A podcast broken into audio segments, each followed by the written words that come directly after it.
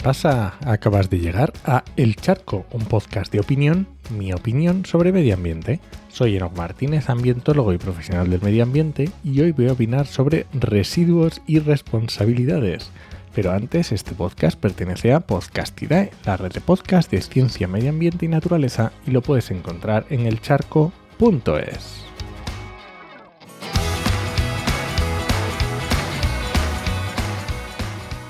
Vamos a ver, hace mucho que no hablaba de residuos y ya, venía tocando. Y además hoy va a ser un charco que creo que va a ser un poco larguito. Pero bueno, eh, la verdad es que he detectado mucho desconocimiento y desinformación respecto a la gestión de residuos en España y mm, acerca de las responsabilidades. Así que vamos a dejar algunos puntos claros, o al menos intentarlo, ¿vale? ¿Y cómo? Pues lo voy a hacer a través de la Ley 7 de 2022 de 8 de abril de residuos y suelos contaminados para una economía circular, que es así como se llama. La Ley 7 de 2022, o sea que está de 8 de abril, o sea que año y pico, muy poquita, muy reciente. Que, aunque no es la única normativa al respecto, pero nos vale para ir haciéndonos una idea, porque en residuos luego hay muchas específicas, pero así la más general y a nivel del Estado, que luego las comunidades tendrán sus, sus más eh, eh, eh, legislaciones más específicas, pero a nivel del Estado nos viene bien. Así que venga, vamos al lío, no quiero hacer esto un tostón, así que no voy a ir diciendo el número de artículos donde saco cada cosa, ni diciendo que estoy al literal, pero mm, yo creo que lo vas a notar cuando leo exactamente literal una, parte de la ley. Y en las notas sí que voy a dejar de dónde salen.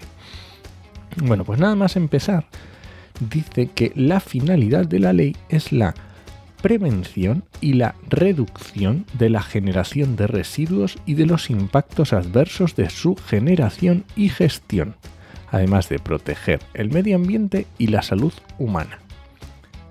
Yo aquí no voy a leer los artículos completos porque estoy recortando y reduciendo, porque si no esto sería un peñazo, pero viene a decir esto a la letra.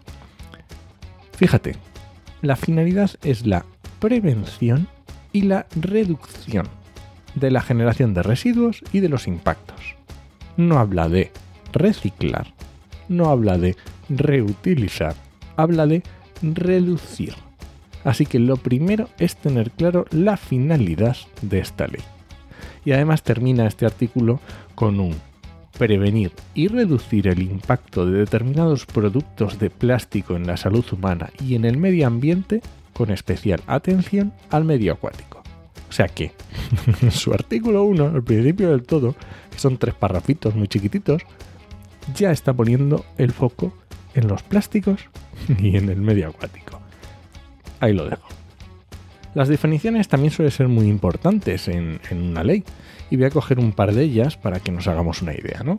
Entonces, por ejemplo, hay una definición que la llama basura dispersa, que son residuos no depositados en los lugares designados para ello, pues obviamente las papeleras, y que acaban abandonados en espacios naturales o urbanos, requiriendo de una operación de limpieza ordinaria o extraordinaria para restablecer su situación inicial. No habla de basuraleza. Eso es un término que se inventó Ecoembes, que es el zorro cuidando de las gallinas. Otra definición que es muy interesante, que tiene mucho sentido, es la de residuo. ¿Qué es un residuo? Si estamos en la ley de residuos, ¿qué es un residuo? Pues un residuo es cualquier sustancia u objeto que su poseedor deseche o tenga la intención u obligación de desechar. Quiere decir, cualquier cosa que desechamos o tengamos la intención u obligación. Obviamente se excluyen eh, radiactivos, suelos, aguas, subproductos animales, que ya tienen su propia normativa específica. Esto es más genérica. Y además, un residuo no es para toda la vida, puede porque se valorice, recicle o use en otro, en otro proceso. O sea, o sea, deje de ser considerado residuo. O sea, esto también está contemplado en la ley. Cuando decimos que algo es un residuo y cuando algo deja de ser un residuo, porque también puede ocurrir. Otro concepto muy interesante es la llamada jerarquía de los residuos, que esto seguro que lo has escuchado. Y es que las políticas se regirán por un orden de prioridad en la, en la ejecución, en todo lo que tiene que ver con los residuos. Y es este orden. Prevención, lo primerico, prevención. Segundo, preparación para la reutilización, por ejemplo, un equipo, un ordenador reacondicionado de estos de segunda mano.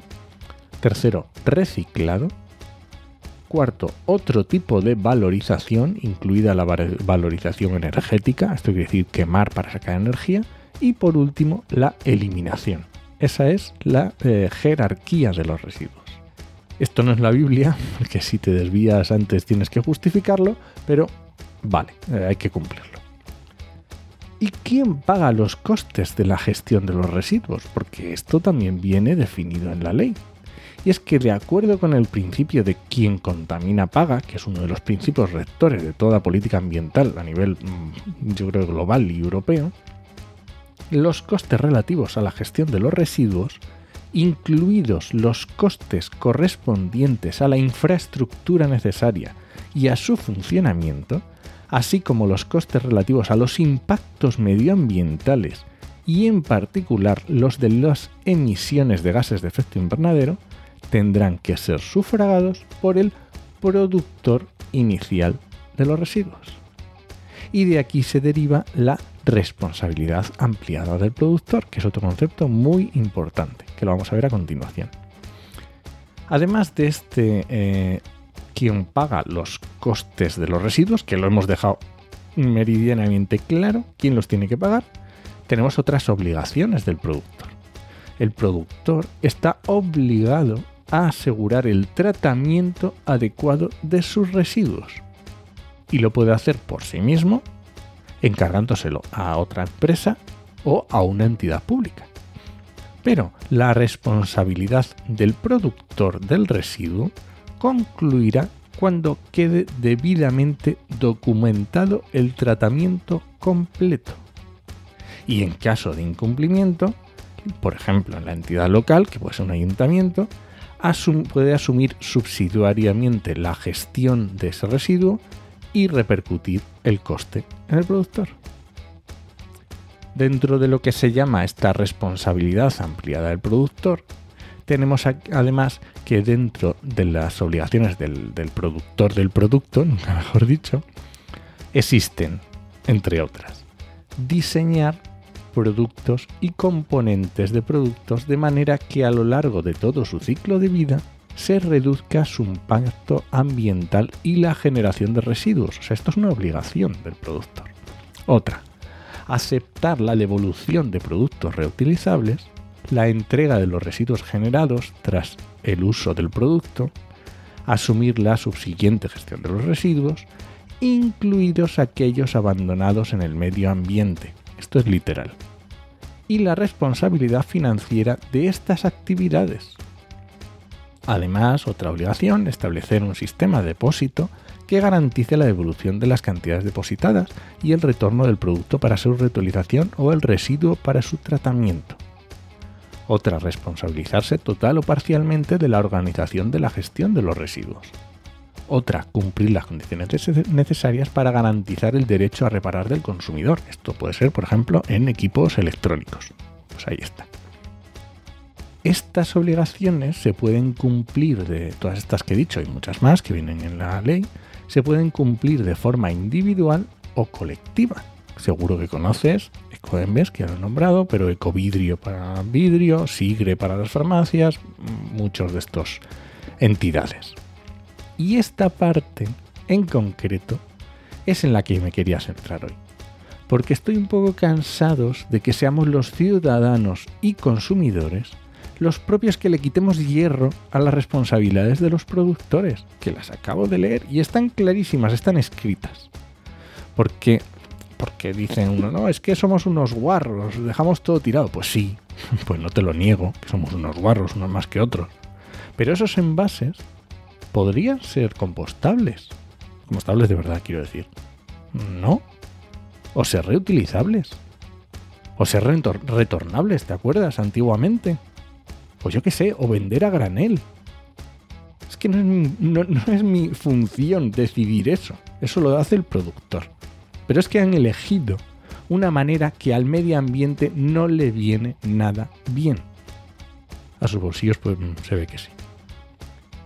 Y esto de la de residuos es un, esto que he contado es un hiper resumen de los puntos que me interesaban, pero podría haber hablado porque también la ley de residuos establece unos objetivos de prevención de residuos, como tenemos con las emisiones de CO2 para 2025, 2030, o tema de residuos alimentarios, porque habla también de la importancia de esto y tenemos un podcast en actualidad ambiental hablando de, ello, o, eh, o el tema de la recogida separada, porque esto de la recogida separada, si lo estamos pensando, es un punto, es un, es un paso obvio, porque está obligado que se recojan por separado.